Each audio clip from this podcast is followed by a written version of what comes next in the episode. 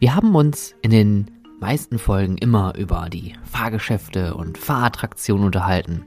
Viel auch über die Mitarbeiter. Selten aber haben wir mal wirklich über das Geld gesprochen, denn irgendwo müssen ja auch die Einnahmen herkommen, damit unsere Betreiber und Betreiberinnen großartige neue Fahrgeschäfte oder Investitionen in ihren Attraktionen tätigen können. Deswegen werfen wir heute mal einen Blick auf das Front of House und auf den Retail-Bereich.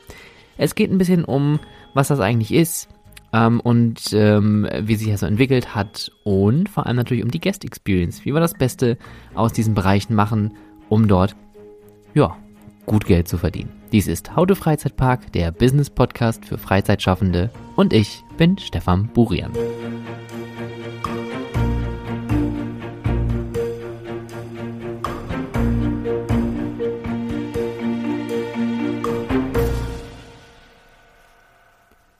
Heute geht es endlich mal um die Moneten, um den Cash, um den Sasta. Denn wir wollen natürlich auch irgendwie ein bisschen Geld verdienen. Aber wie es so ist, da gibt's auch immer irgendwie einen Haken dran. Geld verdienen muss man, ja, sich verdienen. Und deswegen schauen wir uns heute die sogenannten Secondaries an in deiner Freizeitattraktion. Jetzt natürlich die Frage, was sind denn Secondaries?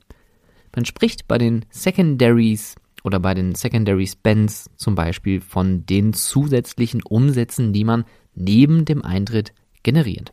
Das sind dann zum Beispiel Merchandise-Umsätze in den Souvenirshops oder an den ähm, Fotostationen, die man vielleicht an seinen Fahrgeschäften hat.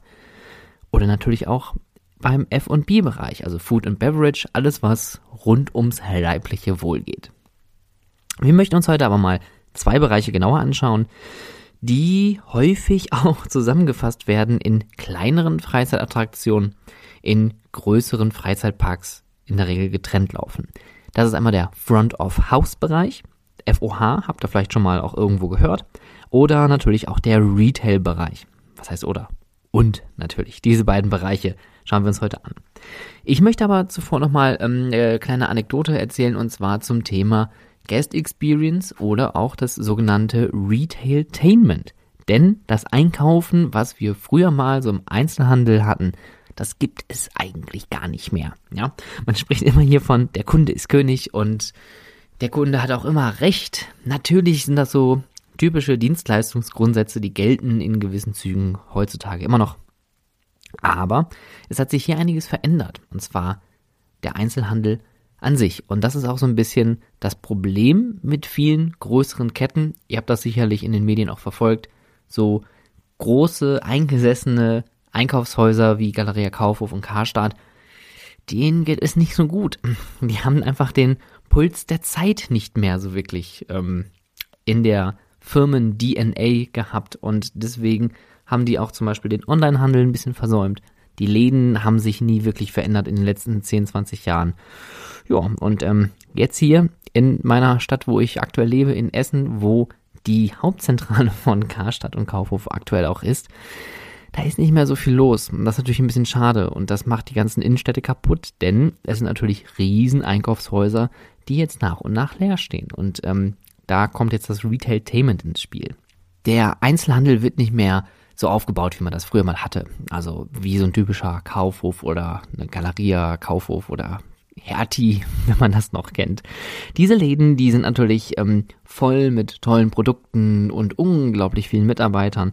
Aber man geht heute immer mehr zum Erlebnis hin, zu einer Experience. Und zwei Läden, die ich sehr, sehr gerne in diesem Bereich nennen möchte, das sind einmal Build a Bear. Das ist eine, ich glaube sogar amerikanische Kette, in der man einfach nur Stofftiere gebaut hat. Man hat seinen eigenen Teddybären gebaut, der Build-A-Bear Workshop. Und diese Läden waren auch eine Zeit lang sehr groß in Deutschland. Hm, das Konzept war wahrscheinlich nur ein bisschen zu abgedreht, vielleicht für den deutschen Markt. Da muss man natürlich auch immer sehen, was ist gerade so Trend und was funktioniert. Ähm, aber das Konzept war total schön, denn die Kinder, die ähm, Besucherinnen und Besucher in dem äh, Workshop, die konnten ihren eigenen Teddybären bauen. Und das hat man an verschiedenen Stationen gemacht. Man hat sich also einen Teddybär ausgesucht, die Hülle, ne, das heißt also das Gerät war noch leer. Dann hat man sich da Zubehör für ausgesucht, dann hat man das Tier befüllt äh, mit äh, so Watte, ne, damit es halt plüschig ist. Ist ja auch eine Plüschfigur, ganz klar.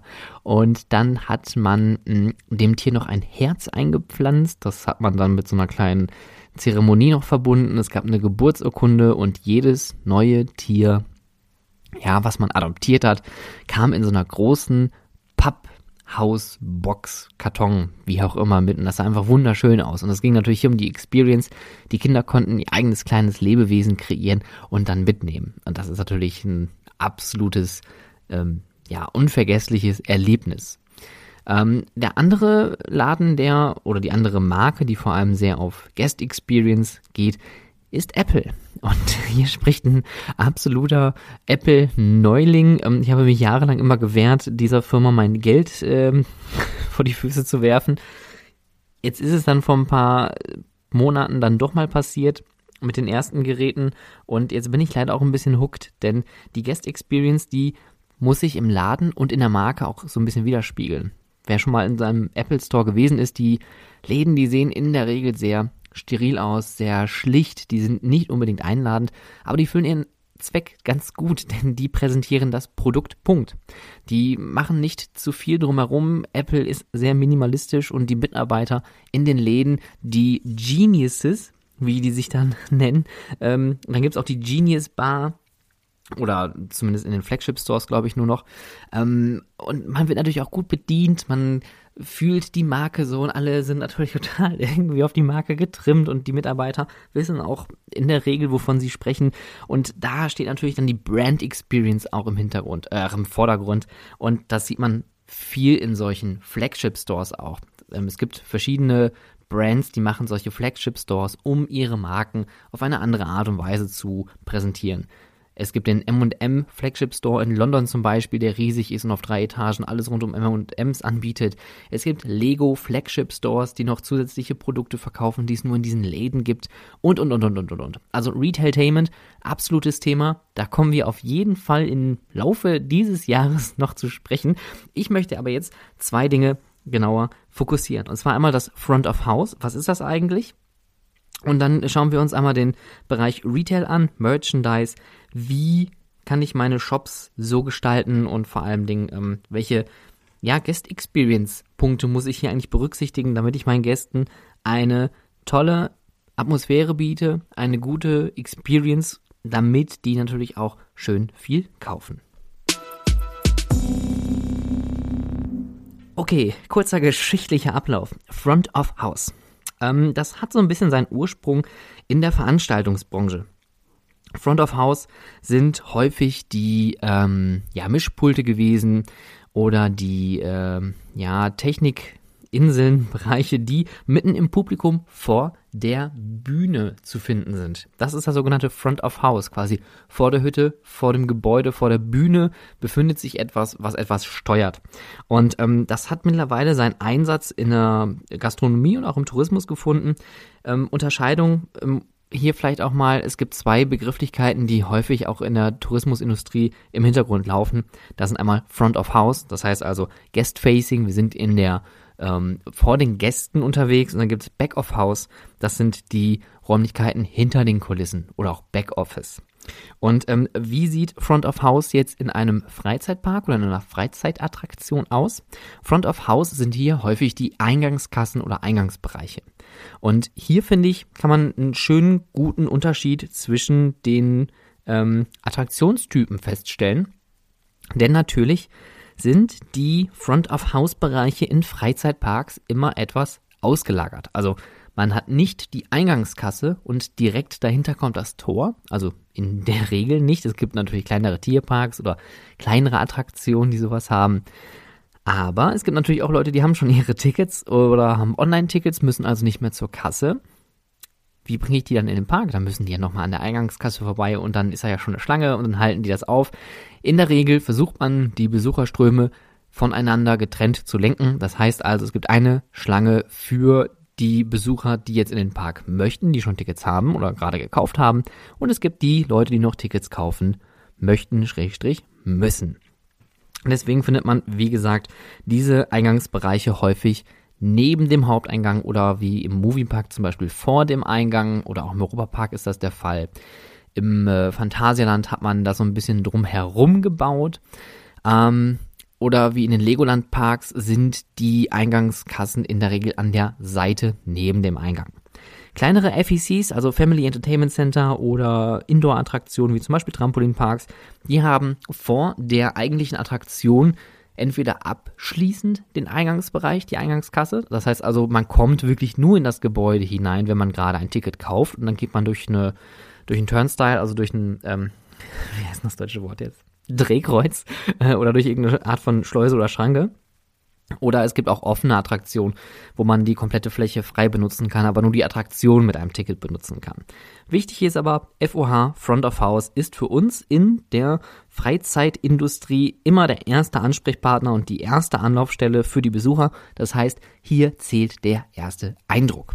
Und natürlich äh, kommt das hier ein bisschen so drauf an. Hier beginnt die Experience, die, die echte Experience. Also es gibt eine Vor- Experience, eine, ein, ein, ein Pre-Erlebnis, wenn man so möchte.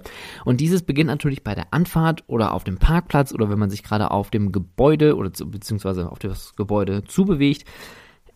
Aber hier natürlich, ähm, weil es hier die ersten richtigen Mitarbeiter sind, mit denen man in Kontakt tritt. Front of House ist der erste Eindruck. Hier beginnt das Erlebnis. Ein weiterer Unterschied zwischen den größeren Parks und den Indoor-Attraktionen oder FECs ähm, sind auch die Angebote, die es an den Eingangskassen gibt. Ihr müsst euch vorstellen, ihr habt einen Freizeitpark und da sind jetzt so 10 bis 12 Eingangskassen davor. Was ist hier natürlich die Prio? Richtig, die Leute reinkriegen und zwar schnell. Weil wenn es natürlich irgendwie voll wird, wir stellen uns vor, wir haben vielleicht ein Event gerade am Laufen oder es sind einfach Ferien und Stoßzeiten, dann sollen die Leute natürlich so schnell wie möglich in den Park rein. Also was wird hier verkauft? Eingangskarten, ähm, maximal noch ein kleines Upsale wie vielleicht ein Begleitmagazin, wobei diese Dinger mittlerweile mh, aussterben. Auch aus Nachhaltigkeitsgründen eigentlich eine ganz feine Sache, dass es die nicht mehr gibt. Und natürlich auch die Tickets für den Parkplatz. Der Unterschied zu den FECs ist natürlich klar, die wollen auch jetzt hier ganz schnell die Leute in die Attraktionen bringen, aber hier werden auch oft noch Upsales angeboten. Das heißt, es gibt Kombi-Tickets, es gibt Gruppenangebote, es gibt Begleitprodukte oder Informationsdinge, die noch vielleicht kostenpflichtig mit angeboten werden. Der Klassiker ist natürlich im Zoo das Begleitmagazin, was man mitnehmen kann, wo noch zusätzliche Tierinformationen drinstehen. Oder eine Schnitzeljagd oder ein Aktivitätenbuch. Ähm, da ist Merlin ganz großer Vorreiter. Merlin mit Ö. Merlin Entertainments verkauft sehr gerne Upsales, weil die da drin auch immer noch die Möglichkeit sehen, erstmal natürlich den äh, Umsatz zu generieren. Auf der anderen Seite natürlich aber auch, eine zusätzliche Erlebnismöglichkeit anzubieten. Also quasi zu sagen, hey, ihr habt das normale Paket äh, gebucht, wenn ihr jetzt aber hier das noch mitnimmt, habt ihr noch eine zusätzliche äh, Experience dazu, die ihr exklusiv für euch jetzt hier selbstständig machen könnt. Also Upsales sind in der Tat möglich, auch in jeder Art von Attraktion tatsächlich. Aber ich würde sagen, da kommen wir gleich nochmal drauf zu sprechen. Das ist so der kleine Unterschied zwischen größeren Parks und FECs. Front of House, Retail. Retail, da kommen wir jetzt zu. Mm, Retail hat natürlich den Vorteil, wir haben einen Shop, wir verkaufen Souvenirs. Und jetzt kommen wir genau zu dem Knackpunkt. Souvenirs. Was verkaufe ich eigentlich in meiner Freizeitattraktion? Im besten Falle natürlich, jetzt sprechen wir von größeren Brands, von größeren IPs wie Disney oder Universal Studios, die haben natürlich ein großes Portfolio an Marken, die die selber als Souvenir in den Shops auch anbieten können. Wobei das auch immer ein bisschen rechte gebunden ist. Nicht immer haben die Parks, die die IP für eine Attraktion verwenden, auch das Recht, Souvenirs dazu zu verkaufen. Ja, das ist wirklich möglich. Solltet ihr also schon mal irgendwo gewesen sein und denkt euch, Mensch, hier gibt's diese Achterbahn mit, äh, keine Ahnung, stirb langsam Thema. Hm, das wäre vielleicht mal ganz interessant. Ähm, und es gibt aber kein Merchandising dazu, dann kann es vielleicht daran liegen, dass es einfach keine Rechte, keine Lizenz dafür gibt, Produkte mit dieser Marke, mit dieser IP zu verkaufen. Jetzt sollte man aber auch ein bisschen so gucken, erstmal natürlich, was ist meine Zielgruppe? Was möchte ich hier eigentlich verkaufen? Wen möchte ich eigentlich ansprechen?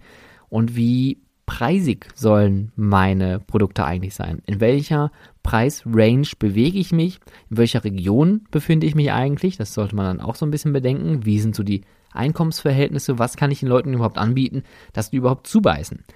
Klassische Dinge, die in der Regel immer funktionieren, sind Plüschtiere, Süßigkeiten, die oft auch im äh, Merchandise-Bereich verkauft werden. Mm, das kann man alles machen.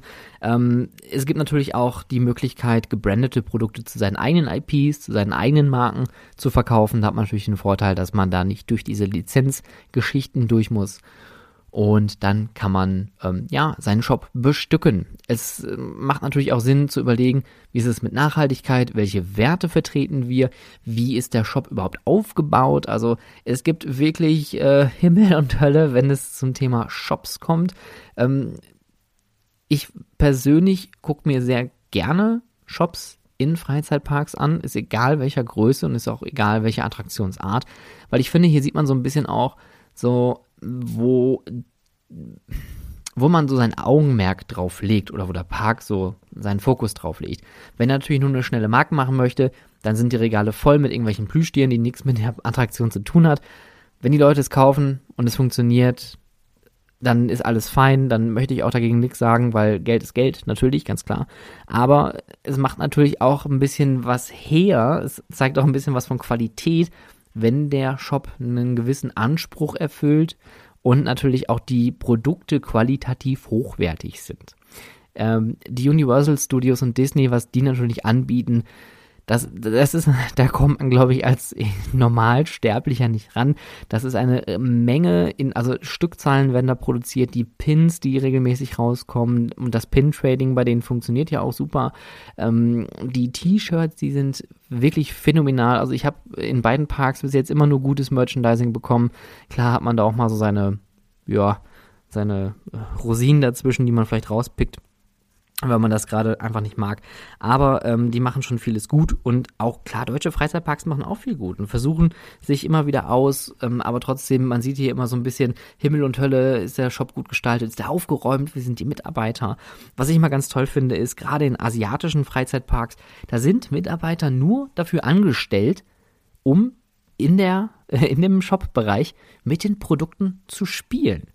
Und ich glaube, das ist jetzt der Zeitpunkt, wo wir uns überlegen, wie sieht unsere Guest Experience eigentlich in unseren Merchandise-Bereichen aus. Guest Experience, das kleine Einmaleins für unsere Retail-Bereiche. Es gibt natürlich immer so kleine klassische Stellschrauben wie, und ich kann es nicht oft genug sagen, die Sauberkeit. Nur ein saurer Shop ist auch ein Shop, der Geld verdient. Ganz einfach. So ist das. Und äh, saubere Flächen, man spricht hier von, von einer hochwertigen Erscheinung.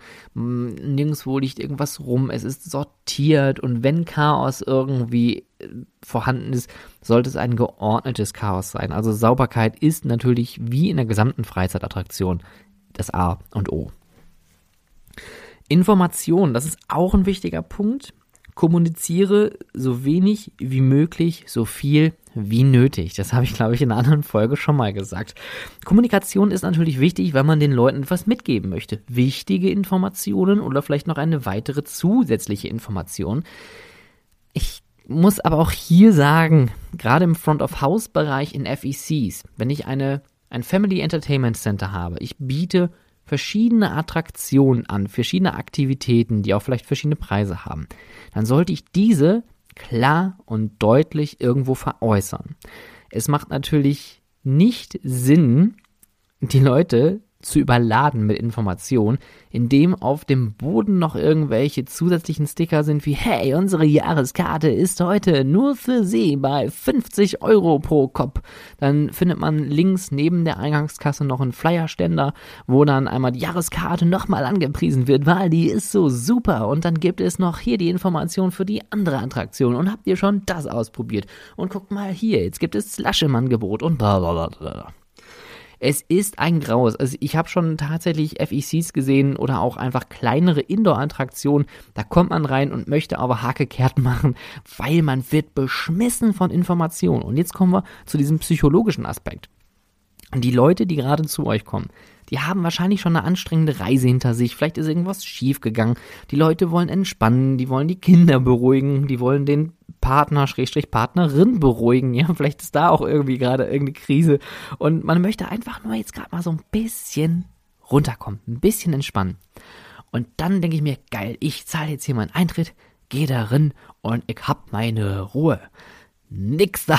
Ich habe hier tausend Schilder, es läuft noch Musik, es gibt Lichteffekte, oben ist ein Bildschirm, der alle zwei Sekunden sein Bild wechselt und dann kommt alle 30 Sekunden noch irgendeine Melodie, die dazwischen über die normale Melodie trällert und oh, ich hätte keine Lust mehr. Also holt die Leute, gerade am Eingangsbereich, simpel ab, schlicht ab. Ähm, auch was das Thema Parken angeht, wenn ihr eine größere Freizeitattraktion seid, bietet hier direkt an. Kauft eure Parktickets. Ein kleines Schild, zwei Worte, auch hier erhältlich. Parktickets, kauft sofort. Na, vielleicht jetzt nicht so aufdringlich, aber man kann das ja natürlich nett verpacken.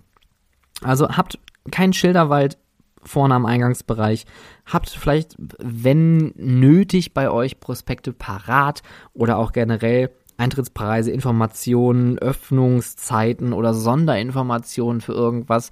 Das ist nämlich auch so ein bisschen ähm, das, was ich gerade meinte mit den FECs, dass der Front-of-House-Bereich hier als Reception Desk, als erste Anlaufstelle auch immer eine Anlaufstelle sein wird, auch für das Thema Gästeservice. Das hatten wir ja in der letzten Folge gehabt. Da ist das Front of House dann auch schnell mal zum Gästeservice. Und dann kommt jemand und sagt, hey, ich habe hier gelesen, da vorne äh, auf dem Bildschirm, wo diese tolle tolle Animation alle 10 Sekunden aufflackert. Man kann den Kindergeburtstag buchen. Wo finde ich das? Was kann ich da machen? Und so weiter und so fort. Dann ist es natürlich hier schon schön, wenn man solche Sonderinformationen als Flyer parat hat. Und dann kann man die direkt äh, rübergeben oder vielleicht einen Ansprechpartner, damit man direkt buchen kann. Also hier keine Möglichkeit versäumen, die Leute wenigstens gezielt zu informieren. Natürlich, das A und O sind immer die Mitarbeiter. Wie bei Apple mit der Genius Bar oder bei Build a Bear, äh, dem Workshop, dass die Mitarbeiter da sogar das Kernelement sind der Attraktion, die das überhaupt erst zum Leben ähm, bringen, gilt hier natürlich auch, dass die Mitarbeiter hier nicht perfekt, ich möchte dieses Wort hier nicht verwenden, aber wirklich zuvorkommend sind. Kommt jemand in den Laden rein, begrüßen. Geht jemand, verabschieden. Zwei Kleinigkeiten, funktioniert. Die Leute freuen sich bitte, danke, Preis nennen. Ja, das sind alles so Selbstverständlichkeiten, die ich hoffe bei euch umgesetzt werden. Denn daran scheitert das leider auch viel zu oft. Und ähm, man fühlt sich vielleicht gerade dann irgendwie nicht ähm, als Gast wertgeschätzt. Geht mal in einen Laden rein und ihr habt vielleicht schon Eintritt gezahlt, richtig viel Geld, 200 Euro, die ganze Familie, ihr seid im Freizeitpark, geht in einen Shop und der Mitarbeiter, der reagiert nicht, der agiert nicht, der nimmt euch gar nicht wahr die Lust, da einzukaufen, ist sehr gering. Und deswegen schaut, dass ihr die Leute da so ein bisschen drauf trimmt. Wenn einer reinkommt, dann begrüßt ihr die. Ja, ihr müsst euch immer so vorstellen, ihr seid auf einer, äh, ihr seid Gastgeber eurer eigenen Party zum Hause. Und jeder, der natürlich auf eure Wohnungsparty eingeladen wird, außerhalb von Corona natürlich, selbstredend, ähm, der wird begrüßt, der kriegt ein Drink in der Hand, der, dem wird das Buffet gezeigt, der kriegt alle Informationen, die notwendig sind, der wird vorgestellt, vielleicht auch noch, ja, also ich mag diese, diese Hausparty-Metapher total, weil die bringt's auf den Kern. Die Leute sind in eurem Wohnzimmer jetzt gerade zu Gast. Also begrüßt sie, ähm, heißt sie herzlich willkommen, spricht mit denen. Und ähm, das gleiche gilt natürlich auch beim Kassiervorgang. Wenn die Leute bei euch sind, dann auch mal fragen, Klar, natürlich, wenn die Zeit es zulässt. Wie war es heute und habt ihr Spaß gehabt? Oder gerade wenn Kinder dabei sind. Ihr könnt die Kinder so doll begeistern, wenn ihr zum Beispiel, wenn ihr Brandprodukte, IPs äh, verkauft, dass ihr da vielleicht auch so ein bisschen drauf einsteigt. Ich hatte immer sehr viel Spaß im Legoland Malaysia. Nicht, dass ich die Serie wirklich äh, Folge für Folge kennen würde. Aber Ninjago ist natürlich bei Kindern der absolute Renner. Da hat Lego wirklich ein richtiges Brett gebaut mit dieser eigenen IP, die sie da auf die Beine gestellt haben.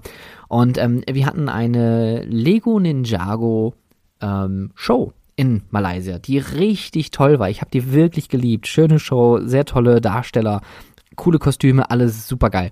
Und die Kinder kannten natürlich alle Charaktere und da muss man sich natürlich da auch ein bisschen mit beschäftigen und dann sagen, ey, oh cool, du hast den roten Ninja, äh, Ninja Kai, äh, welche Fähigkeit hat der und wer ist der Wasser-Ninja und so weiter. Also versucht einfach da das Leben mit rüberzubringen. Ja, Brand Knowledge ist auch unglaublich wichtig, dass die Leute überhaupt wissen, was sie da kaufen und dass die auch wissen, die gerade was bei euch kaufen. Boah, der hat ja Ahnung, der hat sich damit auseinandergesetzt, ja. Ähm, wie gesagt, bei Kindern super, Kinder auch ansprechen, gezielt. Ähm, ob denen es gefallen hat oder was ihnen am besten gefallen hat oder seid ihr schon die coole große Achterbahn gefahren, ja? Kleinigkeiten machen das wirklich, wirklich, wirklich, wirklich ein noch wirklich liebens- und lohnenswert. Hm, wie gerade schon erwähnt mit diesen ähm, Mitarbeitern in den asiatischen Parks, die spielen halt einfach, die stehen mitten im Raum und die spielen dann mit den Sachen rum. Ja, das ist ähm, unfassbar. Das bringt so viel Leben in die Bude. Oder es gibt diesen großen ähm, Spielzeugladen in London. Wenn ihr da mal reingeht, Leute, das ist wie im Film. Überall sind kostümierte Leute. Jeder spielt mit den Produkten. Ähm, Produkte werden präsentiert. Man spielt mit den Kindern zusammen. Man spielt mit den Erwachsenen zusammen. Ja, die Erwachsenen werden auch plötzlich wieder zu Kindern gemacht. Das ist alles möglich. Es ist natürlich aber auch hier wieder ein Punkt, wo man sagen muss, ich muss hier in meine Mitarbeiter investieren, denn das muss man trainieren, das muss man in seiner Kultur, wie man mit den Leuten und mit den Mitarbeitern umgeht, implementieren. Das muss in der DNA drinne sein, damit das auch glaubwürdig rüberkommt. Und wenn einer natürlich auch keine Lust darauf hat, könnt ihr den nicht zwingen.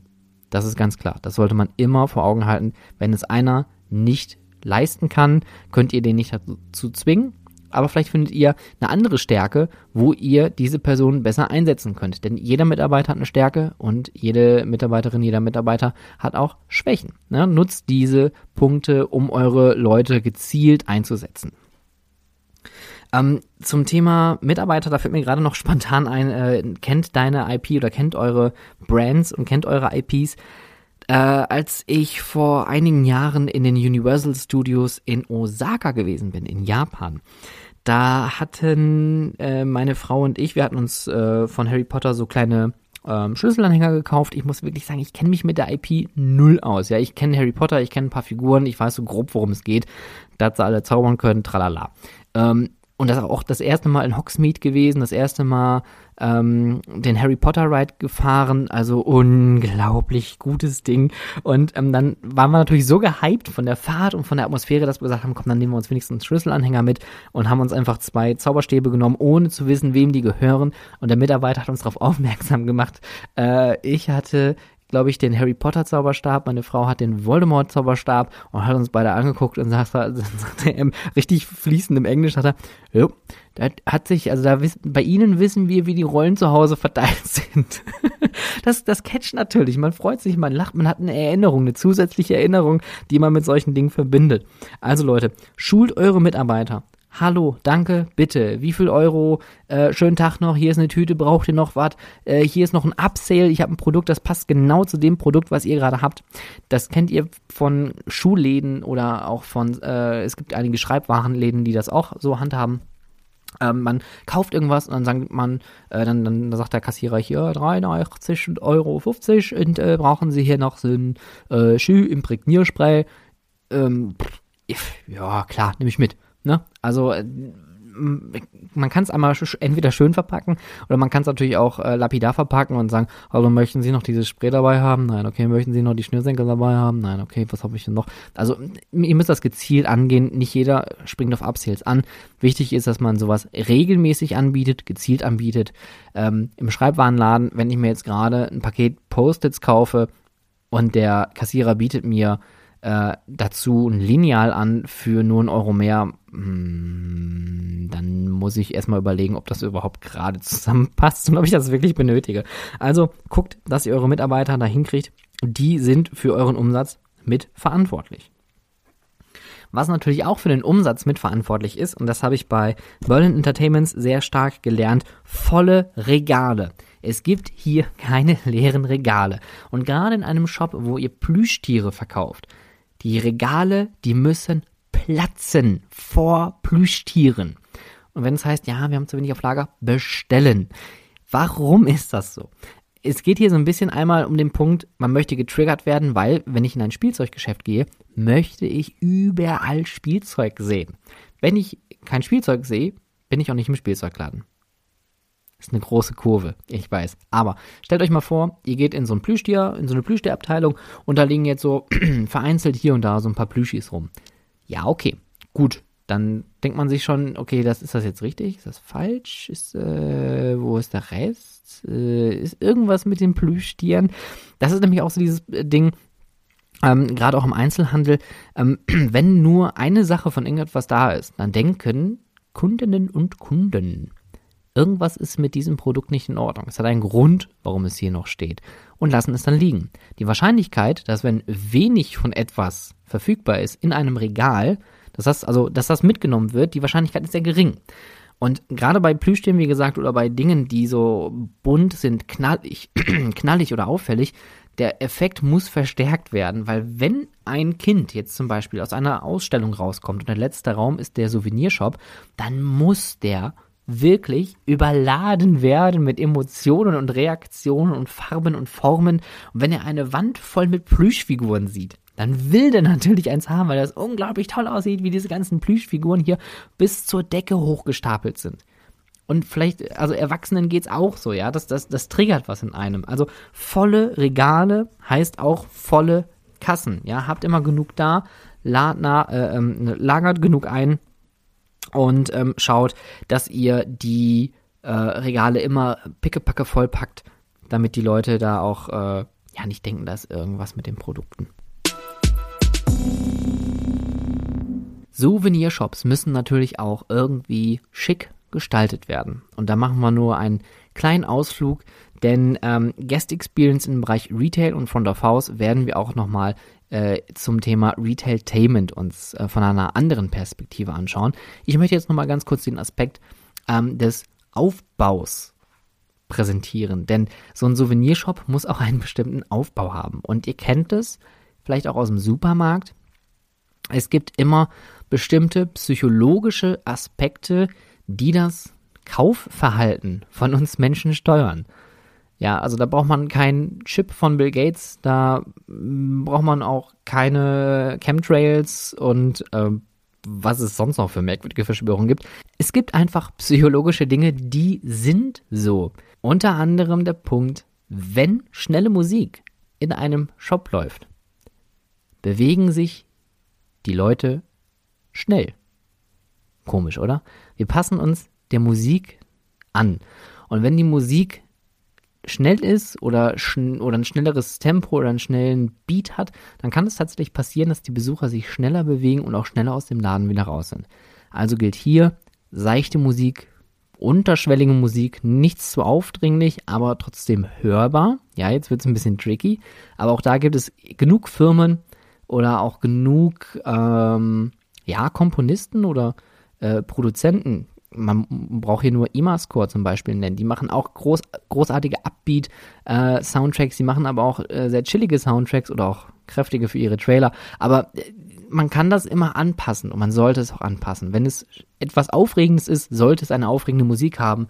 Wenn es etwas Angenehmes ist, wenn es vor allem eine Verkaufssituation sein sollte, dann sollte es auch was Entspanntes sein, dass die Leute sich nicht aufgewühlt fühlen und vielleicht auch durch die Musik dann irgendwie angestachelt werden und plötzlich schlechte Laune bekommen.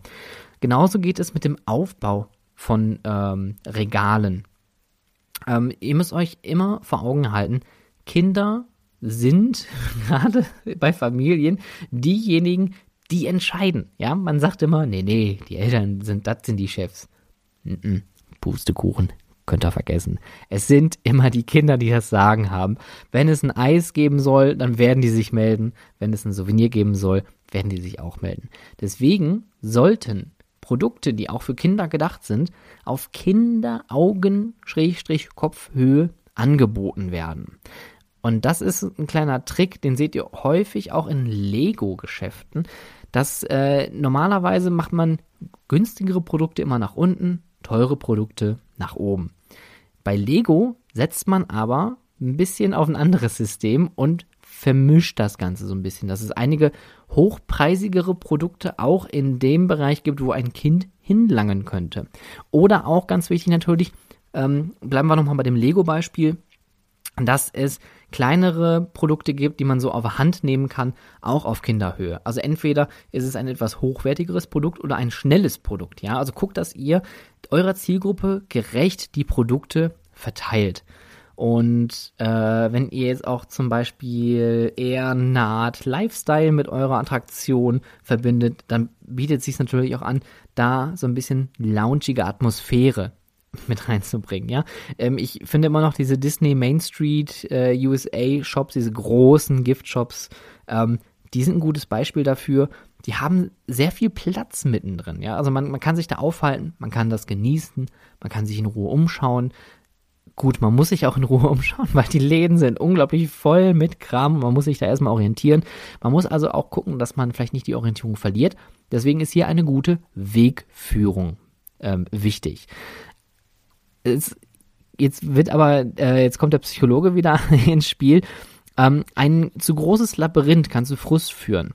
Ähm, man sollte schon das so steuern, dass die Besucher an so vielen Regalen wie möglich vorbeikommen, muss aber darauf achten, dass die Wege immer begehbar sind, nie blockiert werden und dass man vor allem sich nicht eingeengt fühlt oder auch nicht merkt, dass man geführt wird. Also fangt jetzt nicht an, mit irgendwelchen Metallzäunen durch euren Gift, äh, durch euren Souvenirshop zu laufen und äh, versucht Absperrungen zu machen. Lasst einen natürlichen Flow zu und beobachtet auch das Ganze. Und anhand der das, das, deswegen, ich äh, sage das jetzt so pauschal, weil es hat natürlich auch mal einen baulichen Hintergrund. Wie ist der Shop überhaupt aufgebaut? Wo befindet sich der Eingang? Wo die Theke? Äh, gibt es ein Checkout? Gibt es ein Check-in? Whatsoever. Ähm, schaut euch den Fluss an. Ja, stellt euch einfach in euren Shop und guckt, wie laufen die Leute, wo laufen die dran vorbei. Gibt es Wege, wo ihr sagt, das ist zu eng, das ist vielleicht zu breit, da kann man noch irgendwie einen Störer hinstellen, dass man auf irgendwas aufmerksam macht ähm, oder vielleicht auch noch irgendwie zusätzliche Werbung mit implementiert. Ähm, guckt, dass die Leute zielsicher aber auch den Weg zur Kasse führen, weil das ist nämlich jetzt so der letzte Punkt, den ich noch ansprechen möchte. Ähm, es ist oft echt ein Problem, die Kasse zu finden in Souvenirshops, weil die vielleicht so verschmolzen sind mit der Dekoration oder vielleicht sogar auch so voll beladen sind mit Sachen. Ja, natürlich Impulskäufe sollte man auch mit vorne an den Kassenbereich stellen, damit man hier nochmal vielleicht ein kleines Produkt mit anbieten kann. Absolut.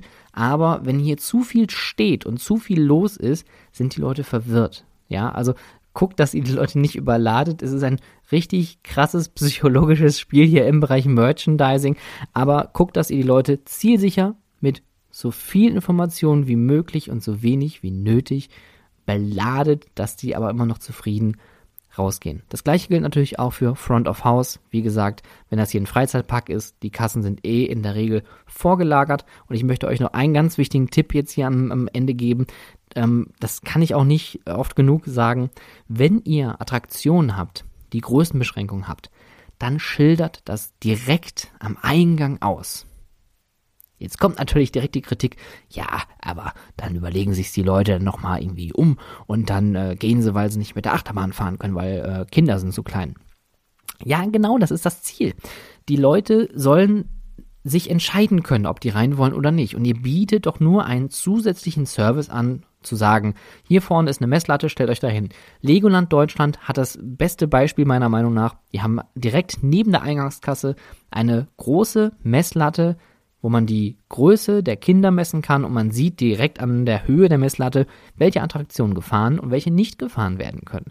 Und dadurch kann man auch seinen Tag ein bisschen planen. Man kann vorab schon mal so ein bisschen die Kinder darauf trimmen, was passiert oder was auch nicht passiert. Ja, das geht natürlich auch. Ihr müsst nur schauen einfach, dass das irgendwie vorab informiert wird, genauso wie mit geschlossenen Attraktionen. Das sind einfach Informationen mittlerweile, die gehören zum guten Ton. Ja, also nicht äh, nichts verheimlichen, nicht auf die Webseite verweisen und sagen, da steht doch alles da. Oft sind solche Informationen auch leider immer noch sehr versteckt. Aber ihr könnt hier viel gut machen und den Familien vor allem die große Last abnehmen, an jede Attraktion zu gehen und zu messen und zu merken, oh, das passt hier nicht, aber du wolltest unbedingt damit fahren. Und dann geht das Geschrei los und dann gehen Beschwerden plötzlich los. Dann habt ihr jemanden, ähm, das, ach Gott, das hatte ich auch schon mal gehabt. Da wurde ich von einem äh, Gast ähm, angeschrien, ähm, das wäre ja Diskriminierung, wenn ich äh, jetzt den jungen Mann jetzt hier nicht auf dieses äh, Fahrgeschäft lassen würde, weil er ist ja viel zu klein. Ähm, das wäre diskriminierend. Ähm, ja, gut, ich bin selber 1,67. Ja, was soll ich denn sagen? Und ich bin 35. Also Leute, das sind natürlich Dinge, die möchte man sagen, aber ich kann auch die, äh, den Ärger, die Frust, den, den Frust so ein bisschen in den Leuten verstehen, wenn einfach die Information irgendwo fehlt und man sieht das erst, wenn man an dem Fahrgeschäft ist. Also tut euren Besuchern da draußen was Gutes, informiert solche kritischen Informationen direkt vorab und dann habt ihr ein richtig großes Plus.